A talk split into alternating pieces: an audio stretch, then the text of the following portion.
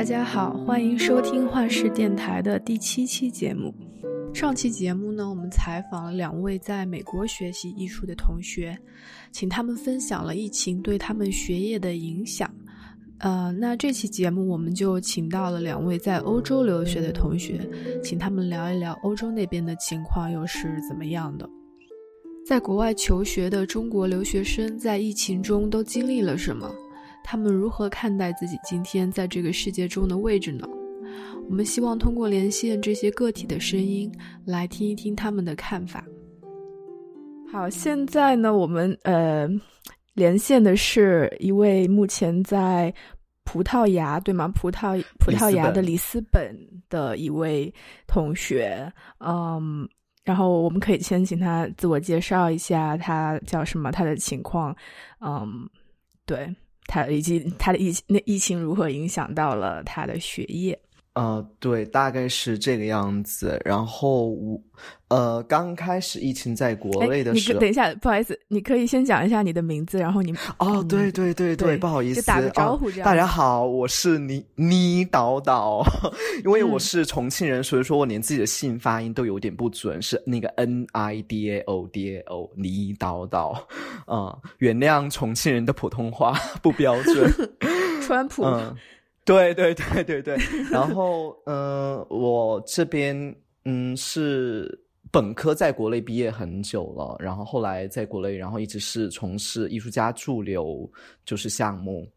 然后呢，然后后来就是因为呃也机缘巧合，就是因为也是受到邀请的艺术家过来，然后是一位当代首饰艺术家，然后叫 Esther Breakman，然后然后就本来是也是计划要出国继续上学，然后但是可能是。Fine Arts 那块儿，但是后来就决定，啊，我要做就是，呃，Jewelry 就 Contemporary Jewelry 那一块儿。然后呢，一开始是想申请去德国的，拿到了 offer，但是被拒签了，然后就。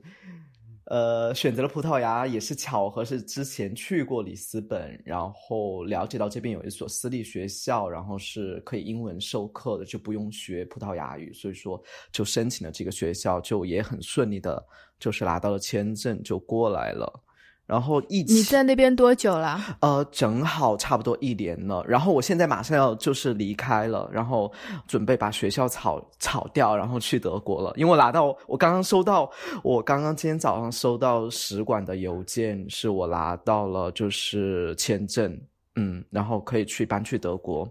然后你对，就是你在那边一年多，然后疫情在那边发生，现在也大半年了吧？就就那个那边是什么情况呢？现在对对对，也很呃，其实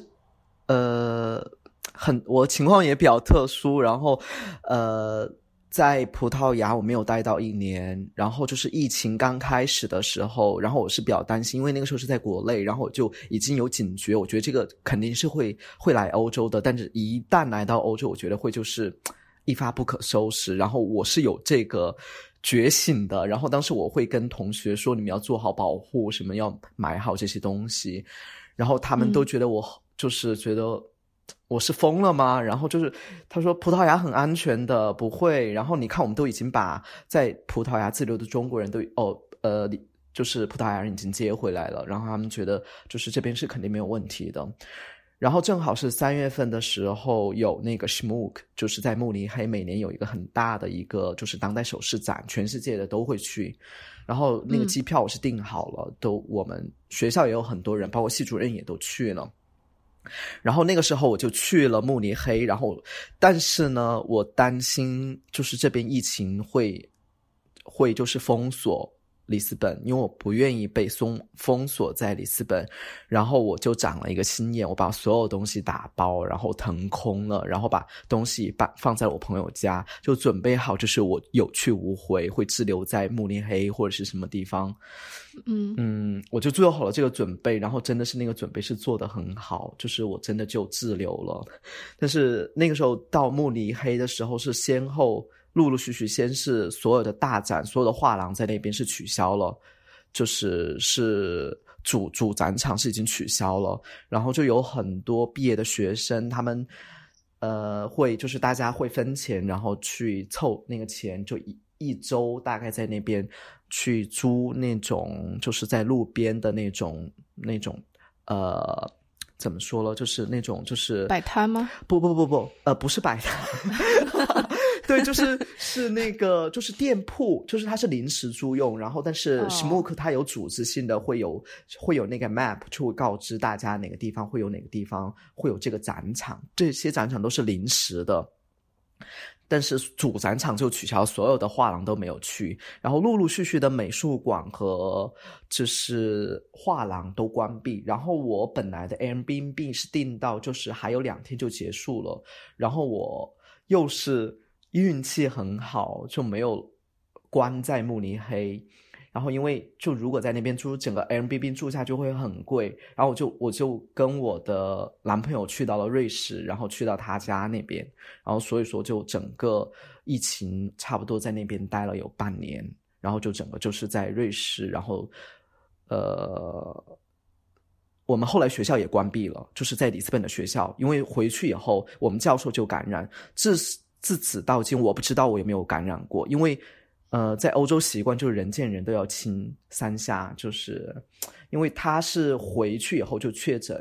就是已经感染，但是她的男朋友是系主任的男朋友，他跟我说是没有任何症状，是无症状。然后我的男朋友跟我说他是有一点轻微咳嗽，他一直怀疑，但是我们是没有做检测，是直到我后来有发高烧，就几个月以后有发高烧，连续五天四十度，然后但是我去做了那个就是那个。新冠的检测，但是我是 negative 是没有是阴性的，就没有没有问题是没有问题的。然后就是说，可能就是普通的夏季流感。嗯，哎，所以这个。整个疫情，尤其是疫情比较严重的时候，欧洲这些国家之间是呃可以互相流动的吗？可以旅行的吗？不可以，不可以。当时就是我是说我很运气很好，是因为我提前决定就是我们要离开，就是本来 M B B 我们还有两天的可以在慕尼黑待，然后我就呃跟我男朋友一块儿就是。就是坐巴士，然后就是坐的夜巴，然后就是从慕尼黑有直达到苏黎世的，然后我们就就是跟他回到了苏黎世，然后就是第二天，然后整个就是德国跟瑞士的，就是这个边界就关定就关闭了，就只能本国人回去了，是吧？对，我是没有瑞士护照的，我是肯定是去不了瑞士的，我就只能卡在就是我我有机票能回葡萄牙，但是我真的很庆幸我没有回葡萄牙，要不然我真的我没没办法忍受。我后来回来以后问了我朋友，就是他们的整个情况是什么？因为里斯本，然后是呃，你没有什么可以散步的地方，就是里斯本是很吵的。对于我而言，我觉得我。没有办法忍受里斯本的地方是噪音污染，还有空气污染。对它噪音污染很严重，就是你，我现在跟你聊天聊，就是采访，是整个把那个门窗关得紧紧的。嗯，它噪音从哪里来？因为我我没去过那边，我还就搜了一下图片，都看上去挺漂亮。对对对对对，我觉得游客。拿过来就是可以，嗯，很美，可以，然后就可以回家了。但是如果真正你在这里生活的话，一是生活成本很高。我很惊讶的是，因为葡萄牙是很穷的，但是呢，你其实因为我在这里我是不工作的，我是整个我是只是花钱不挣钱。但是包括这边住房，你跟德国消费第一高的慕尼黑比起来，它的房租很惊人的夸张，很贵。饮食吃饭也是很贵，整个里斯本其实就是一个泡沫。他们当地人我不知道他们是怎么可以存活，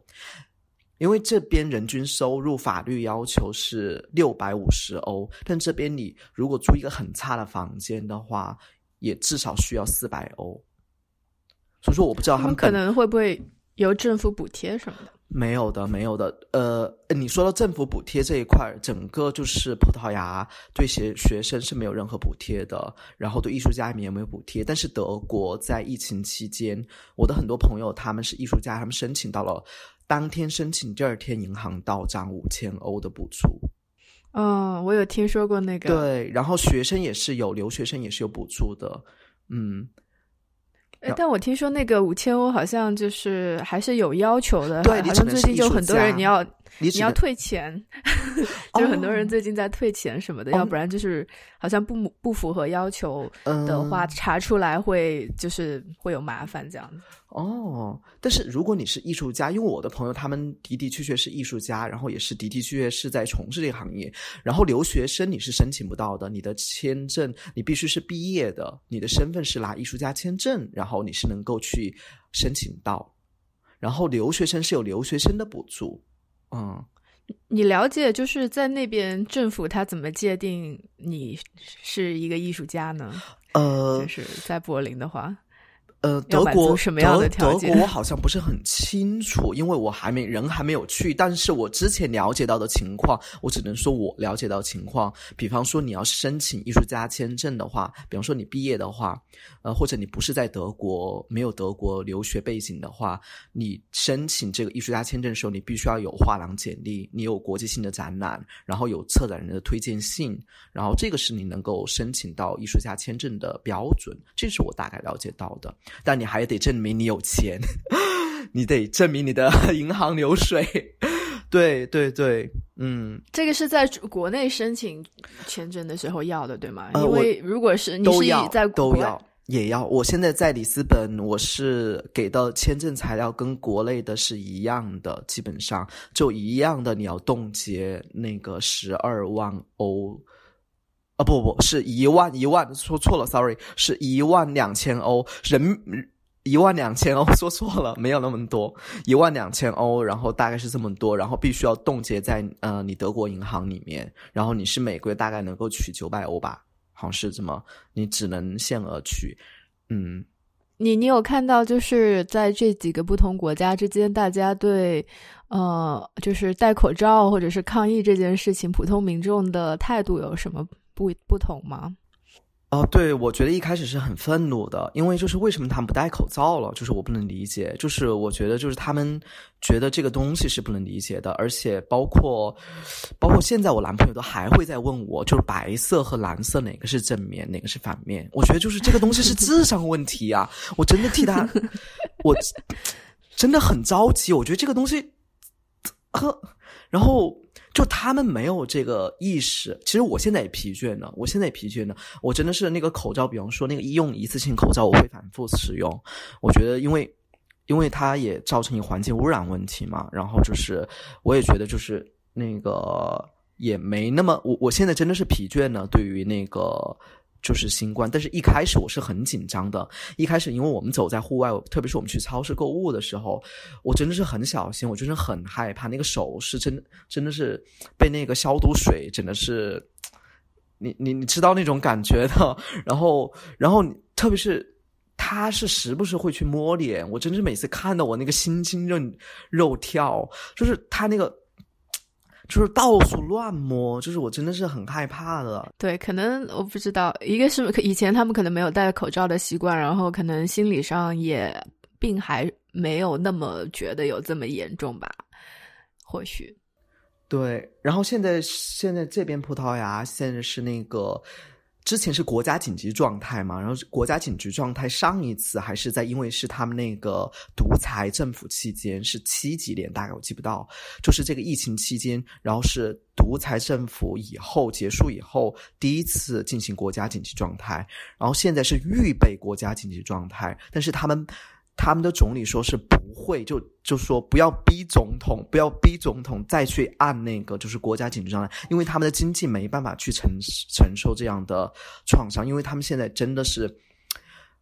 经济很糟糕，经济很糟糕，就是国家紧急状态意味着就是他们所有的必须是关门，所有关门，就他们没办法，就是去遭受这样的。创伤，但是他们现在还是，我觉得 怎么说呢？就是因为我我我我家门口就是每天就里斯本就是很很出名的，就我阳台打开门就是那个很出名的，每每周二和周六都有那个跳蚤市场，然后就是熙熙攘攘的人，哦不是熙熙攘攘，就人巨多，就就没有这个意识，就是会有这种这种怎么说，就是那个。就是距离，就是那种社交距离，他们是没有的。然后我就是我跟在其他目前就是采访的几位，他们主要在美国的，在纽约的这些学生，他们会有一个，就是疫情早期，嗯，就是当地人会看到你是中国人、亚洲人，长相会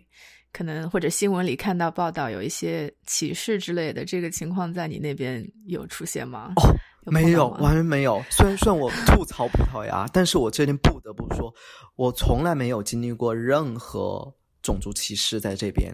他们对中国人是异常的友好，他们觉得中国人是金主，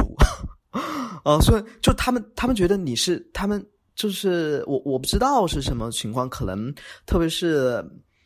呃，因为在疫情前前后哈，就是一直包括疫情前或者后，就是一直他们对中国人都是很尊重的，这点我不得不说，嗯。没，我从来没有感到过任何的，就是这种，包括他们对中国人言论，或者是这个问题是中国人错，或者是中国的错，没有，没有，自始到终，我至少我身边遇到的没有，就这点我是。呃，觉得整个葡萄牙，因为之前我们在 online class 的时候有聊到过，就是就是包括这个就是种族歧视，我就说葡萄牙应该没有种族歧视，我没有感受到，但是他们本国人说是有的，他们说是对待黑人有，但是我因为我不是黑人，我我不知道，就就是没有这个，嗯。那还有一方面，就是在疫情下比较大家感受会比较明显，尤其在国外的话，就是美国也有，欧洲也有看到的，就是呃，即使民众之间他都有。对于这个政府强制性的呃疫情措施，会有人不同意，或者他一方面是可能有的人他不觉得有这么严重，另一方面，呃，他会抗议，就是去游行什么的，说呃，你为什么要限制我，必须要怎么样，或者是商铺你必须要关门，就民众之间互相会有不同意见，然后他会出来有做一些反对的这种。发出反对的声音嘛，然后葡萄牙本地的人他是会很听政府的话吗？还是也会有一些嗯游行之类抗议？我觉得葡萄牙他们比较温顺吧，葡萄牙人是相对比较温顺的。然后我昨天正。应该好像是昨天还是前天，正好经过有在那个跟我朋友，然后经过在那个歌德学院的时候，里斯本的歌德学院，然后有一个游行，然后但是游行人是不多的，是合法的，然后是背后包括都有警车的，然后我大概去问了他们那个游行是关于什么，倒还不是关于就是那个。呃，戴口罩什么的，然后，但他们更多的是因为，就是呃，是好像是女权跟女权有关系，然后包括跟那个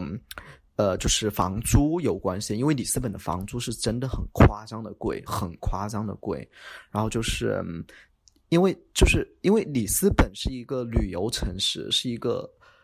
它的经济，葡萄牙就是我不知道你对葡萄牙的感受，他们经济收入来源是什么？包括我知道的哈，我在这边，他们京剧我知道的来源就是出口红酒和和那个项目，然后还有呢就是旅游业，就只有这些，没有其他的了，就基本上，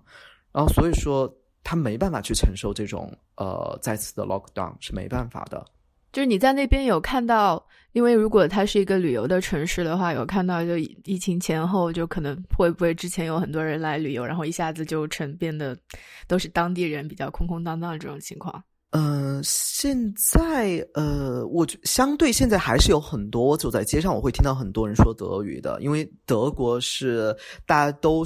都葡萄牙是就是阳光嘛，就西班牙整个现在是马德里都是 lock down 的，然后就是可能没人会去西班牙，然后哎，包括正好疫情前的，我记得是二月底的时候，我正好在巴塞罗那有一周。然后那个时候人超多，按理说是冬天的时候，就是，但我是觉得人超多。然后就是他们当地人跟我说这是淡季，然后那个时候已经是二月底的时候，但现在整个是现在是他们整个是那种状态，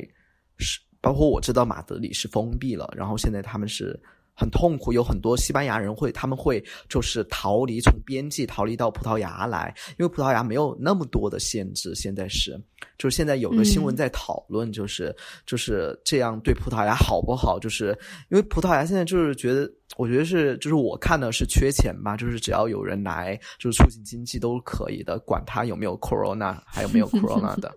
就是这个样子。但是这个旅游业哈是对当地人，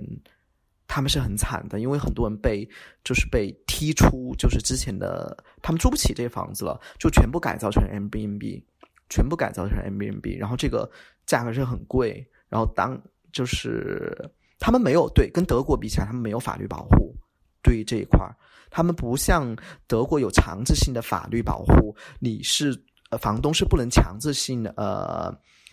涨价，或者是把就是租客赶出去的，是不行的。在德国有法律保护，然后这边你如果来到葡萄牙的话，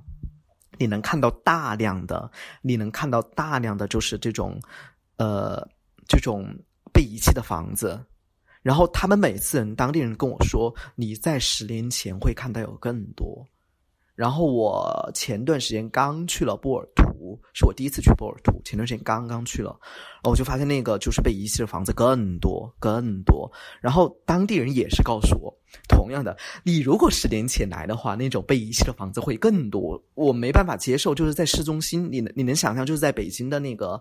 呃，就是长安街，你拐个楼，就是那种胡同里面，就全是那种无人区，你能接受吗？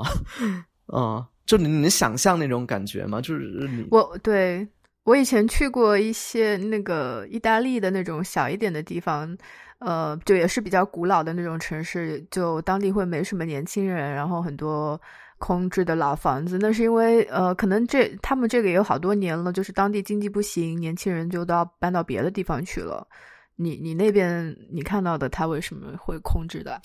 呃。就是就是，好像我听到的，我问过当地人跟我说是，他们找不到房主，嗯，找不到房主，因为有很多我知道的葡萄牙现在房产哈，就是呃，投资最多的是中国人在这边买房，因为那个黄金签证嘛。然后现在刚是法律有新的法律出台，就是也是因为的确里斯本的房子一是遗弃的那种房子很多，它是空置的，可能。他找不到房主，政府只能把它封闭起来，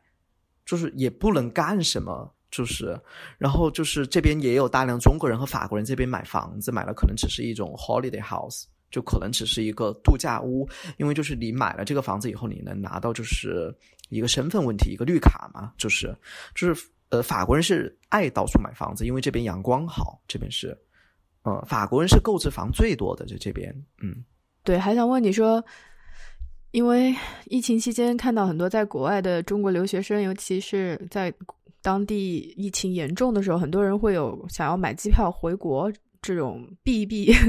这个疫情的这种这种做法。你你自己或者你周围看到的其他的中国留学生朋友有没有嗯，就是回国了的？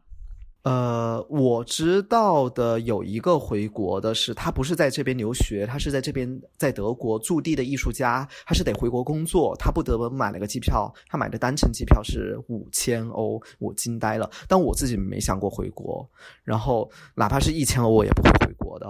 那个机票也太贵了，天呐，嗯嗯，就是而且就不跟祖国添乱吗？真的你不知道，因为我上次飞，我上次飞，我真的是差点就是，呃，就是这种长途飞行对我而言，就是我是，呃，我真的受不了，就是太恐怖了。因为里斯本离离重庆的确太远了，嗯，我我没办法承受这种长途飞行，而且特别是疫情期间，你一直戴着口罩，嗯嗯，呃，然后最后想问一下，就是就是个人的一个。看法啦，就是说你自己作为在国外学习生活的中国人，有感受到，嗯，就是怎么讲？就你对这个世界的这种国家之间的关系，中国跟其他国家之间的关系，在疫情之前，你的一个印象，一个。看法跟疫情发生之后，你从现在在对未来的展望，你觉得就是这个关系有发生变化吗？有有，我觉得一开始其实说实话，一开始呃，包括我做了一件作品，是一呃是跟与跟新冠有关系的。一开始我是很愤怒的，这个事情发生，我觉得一开始可能对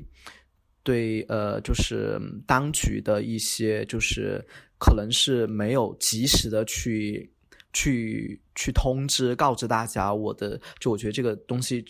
倒不是散发到国外哈，就是扩散到是因为是在国内的，因为我有家人有朋友在国内，所以说这种情况我是很愤怒的，包括那种情绪是，呃，是一种愤怒，然后你也会发了一些就是可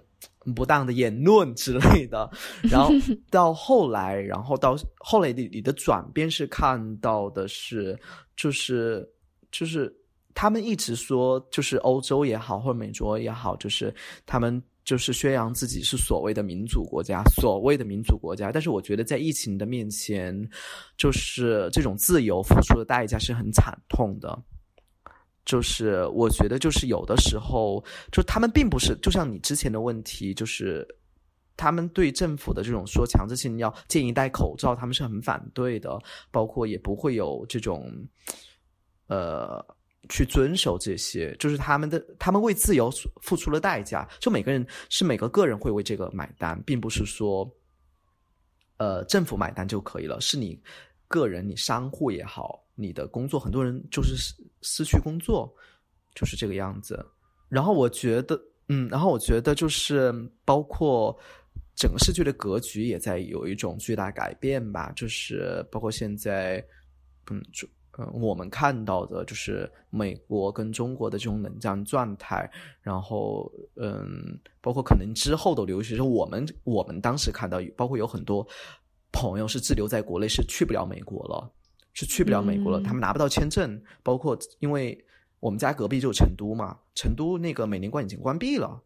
就是对现在艺术留学生，因为可能我不知道你那边情况是什么，就。都是现在基本上应该还是线上教学吧。嗯，我发现有一个变化，就是呃，之前可能很多打算到美国留学的学生，现在看看这个中美关系不行，就把目光投向欧洲，说有觉得有点想转战欧洲去。在学留学的这个意思，可能是英国吧。我们现在不把英国算成欧洲，哦，对对对，就是也不是英国，就是很甚至很多欧洲的什么德国呀，或者是法国或者之类这样的这样的地方。对，有问题就是德国，它并不是，它并不很少极少的学校只接受英文教学，包括我这次签证，然后那个卡我，包括就是。我的学校是知道我的德语水平只有一个 A 一，然后把我录取了。然后，但是使馆就是一开始就卡我，他说：“哎，你你连呃 A 二都没有，这个签证恐怕那个……我是说，你看学校的 offer 吧。然后还有的学校也跟那个呃使馆写了一封，另外写了封邮件，就是说这个学生是异常的优秀，我们知道他的德语水平很差，但是我们就是要要他。然后。啊，终于就是能够 离开里斯本了，然后就就其实我觉得最大的问题，我觉得在欧洲是一个身份问题，觉得就是这种身份问题，你被这种自由限制。我其实常跟我在欧洲的同学说，你们其实很幸运。你看，我是中国人，我在这边就我的签证不是说我想申请就能拿到 offer 就能申请的，是各种的材料，各种的嗯是。就是是一个很困难，就是我觉得，就是对对，就是我觉得就是一个身份问题吧。我希望有一天，就是呃呃呃，我们的护照能更强大一些，就少受一些这种。就是你来美国，你之前你去美国，你也是肯定经历了这种各种的材料层层审批和等待。嗯哼。然后，哎，你因为我在想说，听这个节目的可能除了。嗯，他已经在国外，自己也是有类似经验的人，可能还有一些我不知道会不会可能有，还是在国内还有留学打算的人，想要了解，就是大家嗯，想要出出国留学，总还是觉得在国外你可以学到一些国内学不到的东西，还是就是还是因为它的会有某种吸引力嘛？那嗯，以你。已经有的经验来说，你觉得在国外学艺术，嗯，最大的我不知道哎，最大的不同或者最大的吸引力是什么？国内的就是整整个基本功哈，就按我们说，就你造型啊或者什么的，然后呃是很好的，然后可理念我觉得现在国内也不差，也不差教学，然后。但这边的肯定是会更自由，肯定更自由。然后我觉得你能接受的。一手资料更多，包括你在国内没有那么多的当代首饰的画廊，能够你你能够去到那些实质性的去铺去摸到，或者你能够看到，就是很多包括不仅是绘画也好，还有装置影像，你能看到很近距离的，包括你能去到跟这些技术艺术家能够去对话，这个是我觉得国内没有的资源吧。嗯哼，嗯。我我我就刚刚你讲到一个词，跟你早更早一点的时候提到的同一个词，我觉得 可以最后再跟你探讨一下，就是这个概念。因为你刚刚刚讲到说，国外某种程度上学艺术更自由，然后更早一点的时候，你又说国外的民众，呃呃，其实为在疫情期间为自由付出了代价，就是 关于关于这个自由的概念，就是或是就是。它好的地方，不好的地方，我不知道。你可以发散一下，就讲一讲你你怎么理解这个这两这两个词的，嗯，意味着什么？因为我在国内，我本科练的是中国话，然后所以说我们，呃，我上每堂课的教授，他对你的就是每堂课的。课业有一个要求，就是你必须怎么怎么怎么去做，包括临摹啊什么什么之类的。他并不是说要培养你成为一个当代艺术家，但是他觉得这个基本功是很重要的，你必须怎么怎么，你必须按照那个课业跟我完成。但我觉得，呃。我觉得我一直是一个差学生吧。我觉得不管在国内也好，或者在这边也好，在这边也是。我觉得我会按照我的思路去学习。我觉得，比方我有一个期待值，我要学什么。但是如果没有那个期待值，我就按照我的方法去去那么做了。呃，我我能说的是，比方说，我目前在这边当代首饰我们系，就是比方说那个教授给我安排，我们分成两个部分，一个是技术。一个是就是呃精工，就是跟金属之间关系，然后你怎么去，他会给你一个课题，然后这个课题你去怎么去。你结合到你的创作的部分去做，这个是国内我知道中央美院他们是没有的，就是包括它它包括是你去练技术这一块它是需要你去带着创作和你的整个一套就是你的思路，然后你为什么要这么去做，然后什么什么之类的。然后另外一堂课是教授，然后他是纯粹的是呃观念课，就是跟手势观念，然后你怎么去就是手势的语言跟身体的关系，然后你的。呃，他会给你一些就是 exercise，然后呃，一开始是一年级和二年级，但是三年级的就不会有这些。三年级你是个整个是要注重到你的个人项目的一面。其他不会，他他不管你用什么材料，不管你是哪怕做出来不是手是什么什么，他不会对你这有这个要求。但是你为什么你的你背后的是什么东西，可能跟。呃，大家就是留学做作品集的那套思路有点像吧？就是为什么就是作品集要这么去做？可能也是因为，呃，他这套是跟西方的这套教学也是，我觉得是有关系的。他的确是这么回事儿啊。嗯，就是可能他非常注重你要。考虑你自己是谁，你为什么就是你自己有的想法是什么，就很关于它是必须很具体的、很具体的，就不是说你凭空想象一个，你得很具体的，包括你这个语言和材料和这个之间的关系是什么，你都得有一个很系统的说法。嗯，哦，包括我必须得说，就是我觉得国外的图书馆的资源真的是哦，太好了，太好了。包括我能看到国内的，就是去年的，呃，一些在国内的首饰的当代首饰一些展览的一些资，就是画册，就是在我们学校图书馆，我我惊呆了，我就觉得那个东西也太及时了吧！就图书馆的资源是很好的，嗯哼，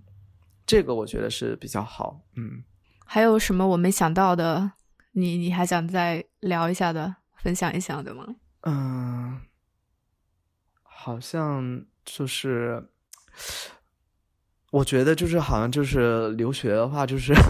如果是有观众的话，就真的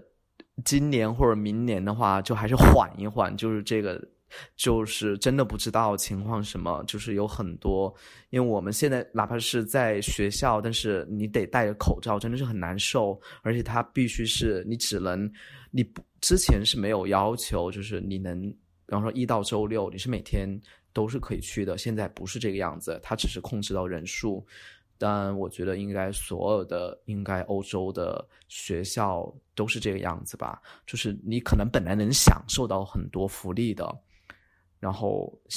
包括用其他工作室或者什么的，我觉得在疫情的情况下，这些东西它都还是关闭的，而且这种文化交流也少了，毕竟大家出国更多的也能是。能够感受欧洲的文化，或者是这种这种就是各种讲座或者展览啊。现在疫情期间真的是比较糟糕，没有那么多的活动。对，而且现在欧洲又是进入第二波疫情嘛？第二波早就了，然后现在就是属于二第二波高发期，然后就是。我可能个人觉得吧，因为我不知道我在的那个城市，它是很斯图加特旁边很小的一个城市，可能没什么疫情。但是像打方我知道的，因为我前段时间有朋友从柏林过来，然后我知道的柏林的情况是，我觉得天啊，我不要去柏林。然后就是，就他们每天抗议，然后他们有反，就是他们，呃，就是包括他们觉得是一个阴谋论吧，这这个东西，包括疫苗也好，然后什么也好，就大家都。就很抗议这个东西，嗯，而且好像我知道的是，莱比锡是有这种，因为像德国的东东部的话，一直是比较呃种族主义抬头。因为我当时我记得我们有个我们班有个德国的同学，因为他是黑人，所以说他跟我说，因为我之前申请德国那个学校就是莱比锡旁边叫哈伦。然后我是要去那个学校，他说你敢去那个学校？我说为什么啊？我说那个学校很好啊。然后他说我不敢去。我说为什么呢？他说那边种族歧视超严重。他说他不敢去。我我我不敢相信一个会说德语的德国人，呃，只是因为他的肤色是黑人，然后他不敢去那个地方。我我问差不多，谢谢，挺好的，跟你聊。嗯 好，嗯哼，对，那祝你祝你后面去德国的时候学业顺利。感谢感谢，你也是。好，那接下来呢，我们再连线一位在法国学习艺术的同学。大家好，我叫付亮，现在我在法国南特市，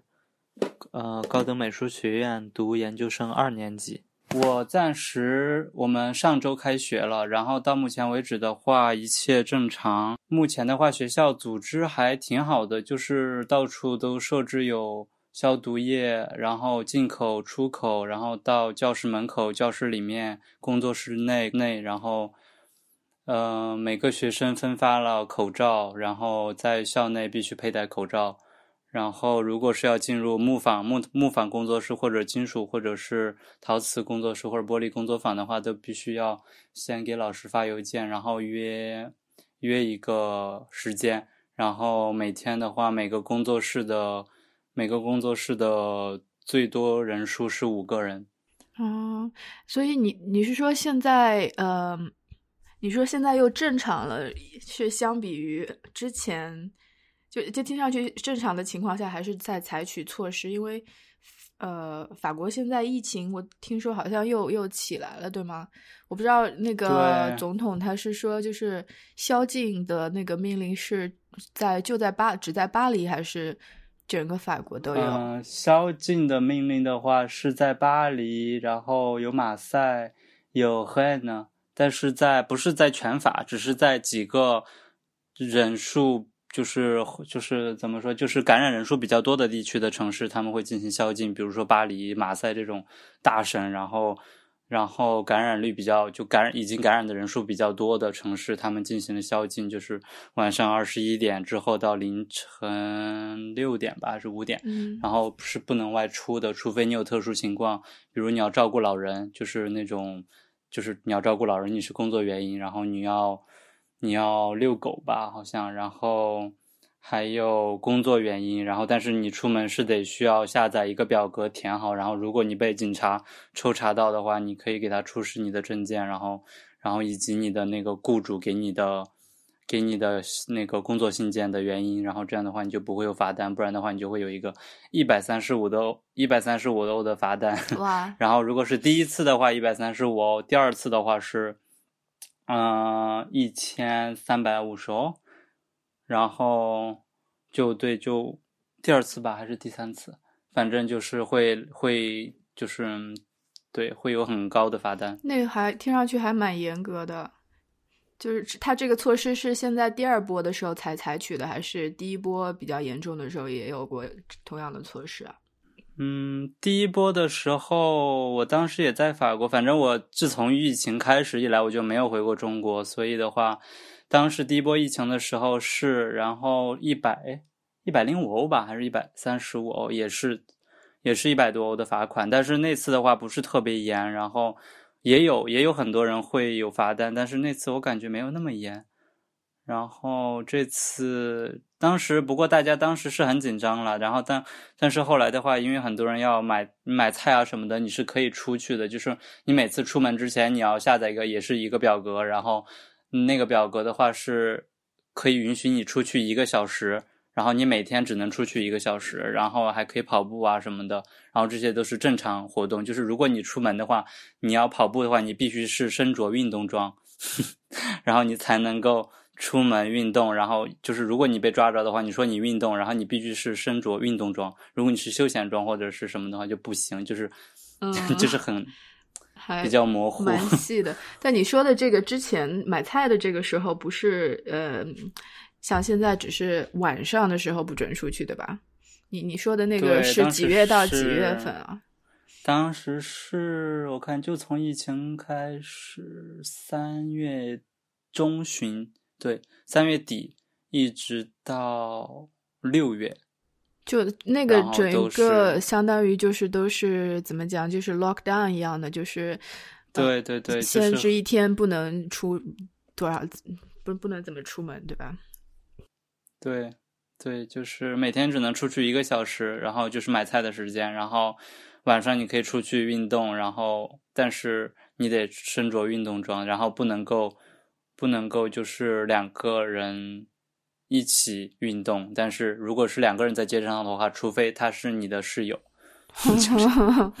哇，这么细，呃，然后实际上他管的真的有很多警察在路上会管吗？嗯，会有会有，我都被查过，因为我是对，因为我还在打那个，我还在兼职，所以我有，因为当时只有超市开门，然后超市开门的话。就是因为必超市必须开门嘛，因为不然大家怎么吃什么？然后只有超市开门，除了超市之外的所有地方都关门。然后当时我就我在我在中国超市上班，所以中国超市一直开着。然后我在上班的路上会有警察会拦下来，然后会让你出示你的雇主给你的工作证明，这样就是正常的正常出行。这种情况 对于一向就是印象里听上去比较。自由散漫的法国人，他们 一下子要呃接受这么严格的被警察盘问啊，说你只说你只能呃几点出门，怎么怎么样？这个他们的反应是怎么样的？他们的反应就我不能，其实我很 我挺不愿意说的，因为第一个我不能以一个我的看法去代表那么多人的看法。然后我只能说，我身边的朋友的话，大家就还挺遵守的吧。就觉得，因为前段时间我也在一个法国的，就是一个一个电视台电视台栏目叫 Art Day，然后他们会拍一些纪录片。然后我上周刚看了他们在中国的记者驻中国的法国记者去武汉拍的纪录片。然后大家就是就在拍武汉，然后现在就是一切恢复正常，除非你坐地铁得戴口罩。然后。然后下面评论的话，就是就很多人就在互相的，就是争执啊，就说什么啊，你看中国什么什么，人家现在控制的多好，你看现在法国还这个样子，然后你还跟我说什么自由，你还跟我谈什么民主，反正就这种 老生常。我觉 得对，好像就是两边都会两两方面的声音都会有。之前我看到有一些，就是他会。呃，反对啊，什么就觉得啊，这个是回到了什么那个叫什么？他们那时候跟德国打仗 的时候的状态嘛，就走在路上要被要被查什么？你要去哪里啊？就觉得好像就是政府的权力太大了，怎么样的？你自己生活在其中，呃，我不知道哎，就是整个现在因为已经大半年了嘛。就是快快一年，整个一年都是这种状态。你能你自己，或或者你先说你自己好了，就是你能讲一下你疫情前后的有什么就是心态变化吗？或者是对一些我不知道，嗯，感悟啊什么？嗯，心态变化的话，我觉得就是因为第一个疫情期间，学校就是。外面有很多限制嘛，然后你也不能做什么，然后但是我一直在在家创作啊什么的，然后我觉得加上我还得工作，然后其实我的生活的时间是更集中了，就是没有那些无关紧要的分散我的事情来，比如说我要去什么，比如说有一些开幕式啊，我要去去看展啊，然后我要去什么听演唱会啊，我要去跟朋友出门啊，然后就没有这些。这些可能不是最紧要的事情，来分散我的时间，然后我就上班，然后在家创作画画，然后上班，然后回家，然后上班回家，然后就我还挺那段时间我还过得挺挺充实的吧，然后又在家做饭啊，有很多新的菜谱，就觉得可以 看书，然后有很多事情可以做，就是以前，然后我会觉得说，其实很多东西以前以前我会觉得。有就是一些附加的生活里的附加品，其实那时候你就觉得没有那么重要的。其实你每天你最其实你就是吃饭，然后做你想做的事儿，然后别的无关紧要的事儿，其实也那些附加品就没有必要了。然后就这方面对我的对我的感想也挺大的吧。然后就是而且有那么多不幸的事情发生，不可是不不管是在中国还是在。在国外，然后有那么多，我们看那么多案例，有有那么多就是很不幸的人，然后就觉得要珍惜自己的生活吧，因为毕竟不是所有人都都能够健康的度过这个难关。然后我在国外看到国内很多这样的新闻，我也会挺难过的。然后就觉得，对啊，就就过好自己的生活吧，然后珍惜自己有拥有的。拥有的生活跟时间，然后做自己应该做的事儿或想做的事儿。嗯，就你你还心态都蛮平稳的，就也没有没有经历过，比如说刚开始要呃 lockdown 不能出去的时候，会我不知道一开始会有比较紧张，担心感染病毒，然后后来会呃。嗯，在家待久了会寂寞，然后看那么多负面新新闻，会觉得抑郁之类的吗？还是因为你一直有这个工作节奏在那边，就可能也没时间去想那么多？嗯，对，我是觉得这个有很大程度上帮助了我吧。然后，然后这个确实，我觉得开始我还挺不耐烦的，我就觉得啊，因为因为在法国，你除了是在那个。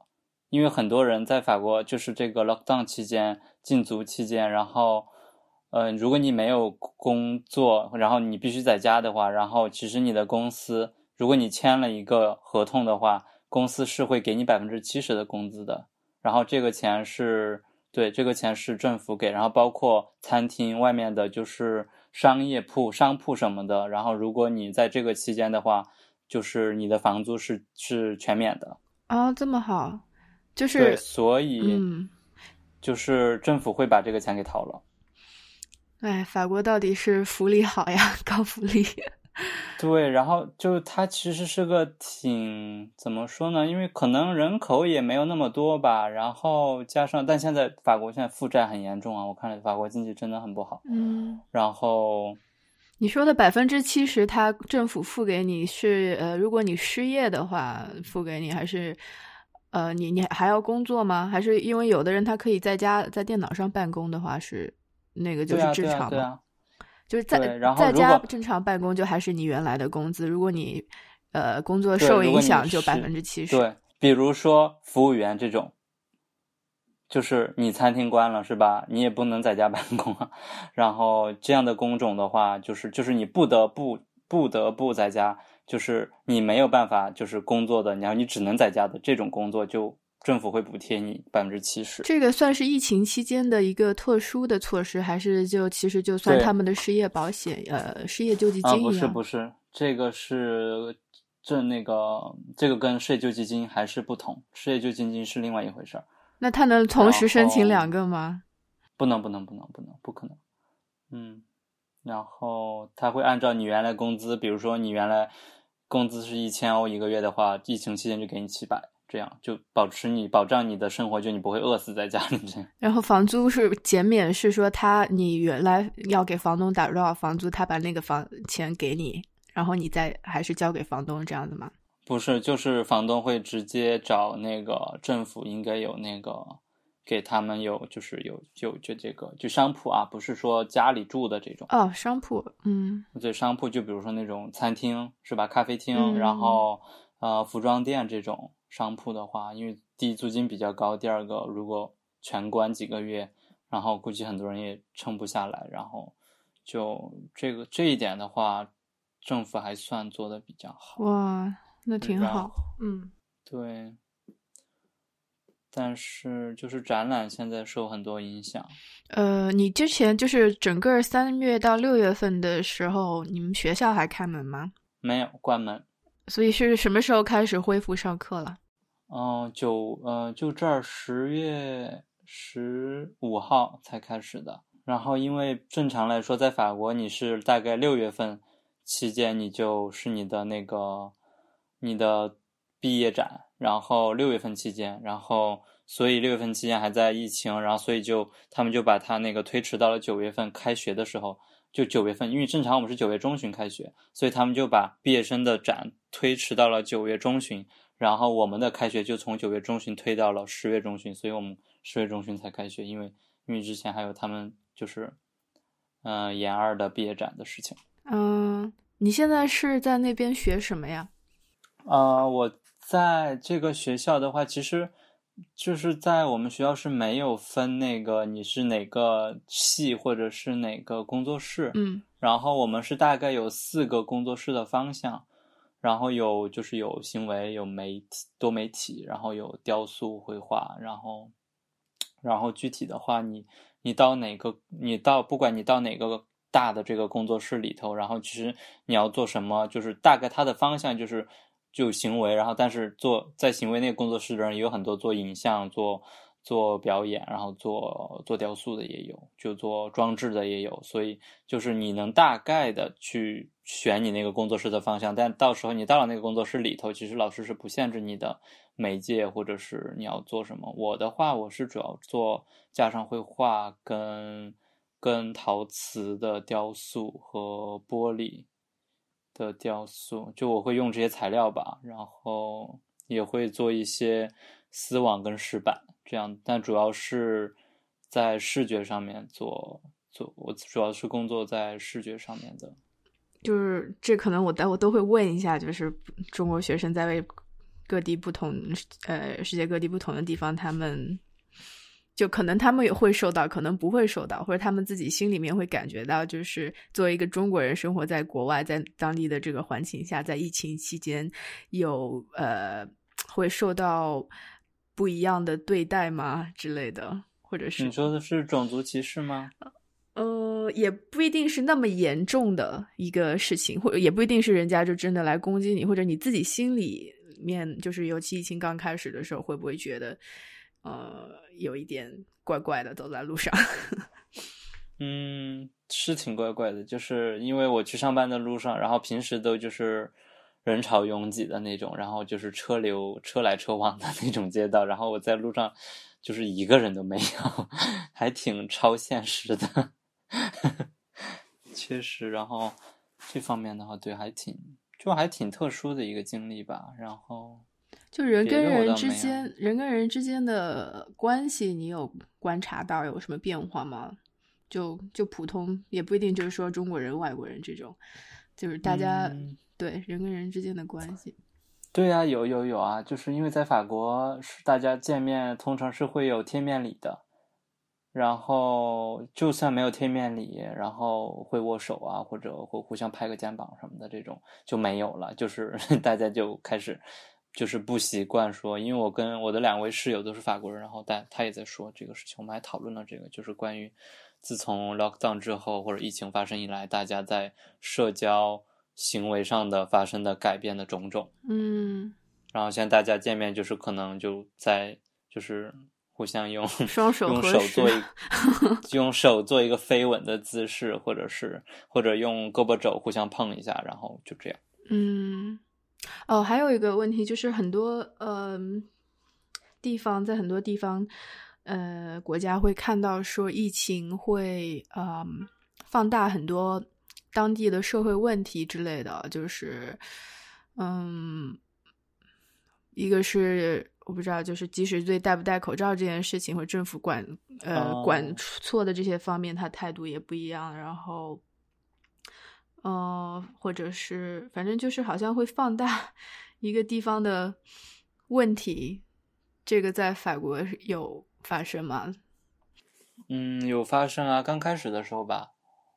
嗯。就是疫情刚开始的时候，然后就是还不是还没有开始，就是那时候中国特别严重的时候，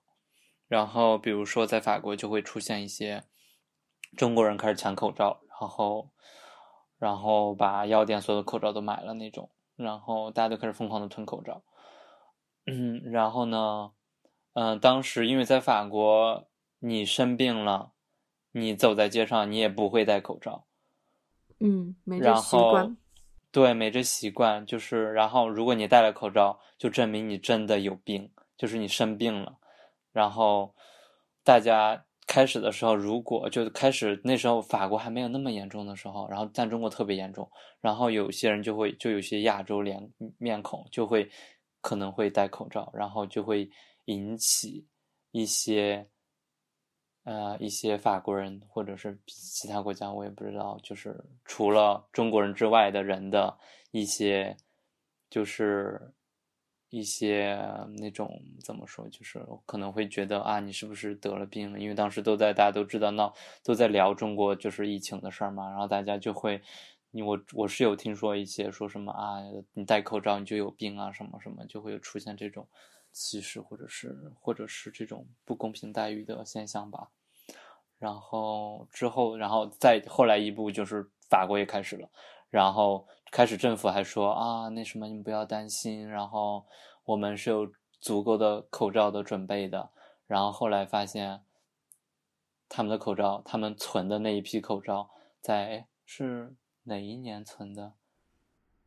过期了。两千年，他们对他们是他们其实是有这样的医疗物资的存储，就是就必须你得存储。然后当时好像因为好像我好像听说是因为马克龙上台之后，还是卫生部的那个部长上台之后，他觉得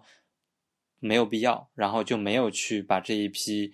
口罩给就是更新或者是换了。然后后来发现那一批口罩的那个那个绷带是过期了。但是口罩没有问题，但是后来就出现了大问题，就是口罩不够，然后就开始疯狂的采购，像中国采采购口罩或者别的国家。当时我还听我看到一个新闻说什么，中国寄过来的口罩，寄给法国的口罩被美国劫走了，还是怎么回事？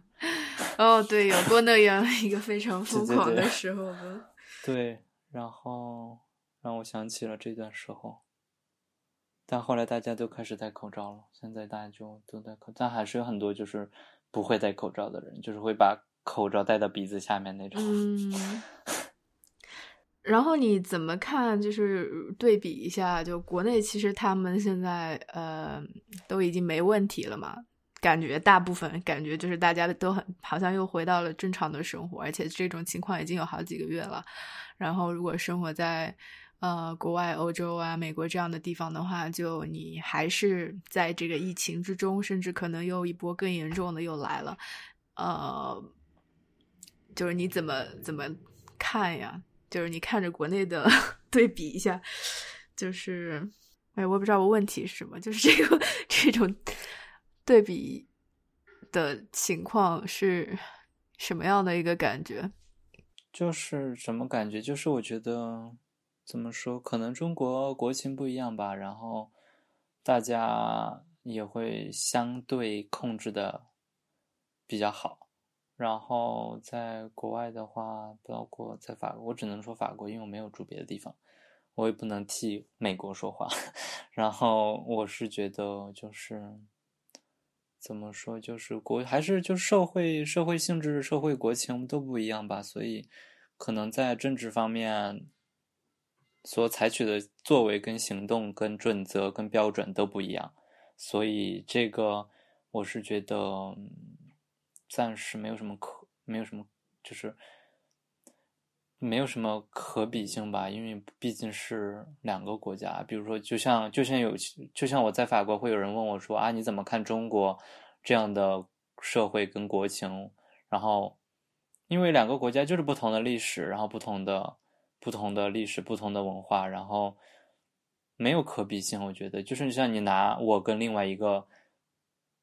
就拿我跟一个法国人来比，然后你要比我们什么呢？就是他生长在法国，我生长在中中国生长，然后就比我就是没有什么，我觉得没有什么可比性吧。就是我觉得就是，呃，对你说的没错，就是大家的。文化环境、呃，思维意识跟政府他怎么管理这个社会的方式都不一样，就是但是大家都面对是同一种疫情嘛，所以大家最后看到的是，嗯，完全不同的结果。那反过来就是国，比如说国内一些网网上会就会看到说，尤其是对西方的这次疫情中的表现，就会觉得说啊，你看吧，自由民主死那么多人，就是他会觉得这个，嗯。就是西西方人这种要崇尚自由的这种意识，反而害了他们。呃，你你怎么看这个呢？这个的话，我没有，我我倒没有这么想，就是我倒没有很很极端的去去把我的情绪散发在一个。我觉得正是因为在这种时刻，大家就是应该去一起来。面对这样的问题，而不是去一昧的指责，或者是站在道德的制高点去说啊，我怎么怎么怎么，你看我们怎么怎么，然后你们怎么怎么啊，所以我就觉得没有任何意义对我来说。嗯，就是你就只觉得只是呃，大家观点不同，你爱说什么就说什么就好了那种。对啊，我对这方面我是没有什么，就是我不会去拿。我不会觉得啊，中国控制好了，然后中国多么多么好，然后你看法国怎么怎么，或者就像当时我也会听见法国人说什么，你看中国什么什么，你看中国人吃什么吃什么野生动物什么，怎么会吃这么恶心的东西什么什么，就我就觉得就是，就大家都站在自己的立场去想问题，所以才会产生如此多的矛盾跟纠纷，然后大家都不愿意站在对方的立场上去思考问题。然后才会产生这样的纠葛，然后就是大家还是不愿意去做出这样的让步和和和站在对方立场上去思考的这个问题吧。嗯，我觉得一个是可能就是呃会有一些就。怎么讲？比较容易的是，他第一反应就会按自己习惯的一种思维去判断跟别人不呃，就是跟自己不一样的一个东西。还有一个就是，呃，可能他没有经 经历过另一个不同的世界，可可以是可能是怎么样的，所以他没法想象这个还能怎么做呢？就是因为这个就跟也跟留学有关系，因为留学你就可以。到一个完全不同的国家去生活，去经历很多生活里面这些细节的问题，让你感受到哦，原来是，嗯嗯这样子，为什么是不一样？他们为什么要这样做？你才会有对比嘛？因为现在很多都只是在网络上面看到这种一面之词，又被放大了。然后对对对对，这样的一面之词，我是觉得我真的就，如果你生活在你生活过两个国家，你就很明显的感觉到这种。一面之词所带来的后果，跟就是就大家都会各执己见，然后你会觉得就是你在中间，你会觉你会很明显的、清晰的感觉到这样的，就这样的一面之词是在双方国家都存都存在的，就是来自互相的不理解，跟不愿意理解，跟没有办法理解。然后，这当然，这其中包含了很多政治因素跟社会原因。嗯，对，我觉得，尤其是你就是疫情期间生活在国外的留学生，应该这点感受会比较明显。就是你同时是就同一件事情，你但是你同时看到两边完全不同的剧情发展。嗯，对，这个就没有好与坏，或者是高与低这样。我就觉得这就是两个，就像两个家庭，两个家庭有自己的管理方式跟自己的生活方式，然后只是两种，就这两种生活方式都客观的存在，然后就是只是但很多人不愿意去接受这样的客观存在而已。好，非常感谢两位同学的分享。以上就是本期节目的内容，那我们下期再见吧。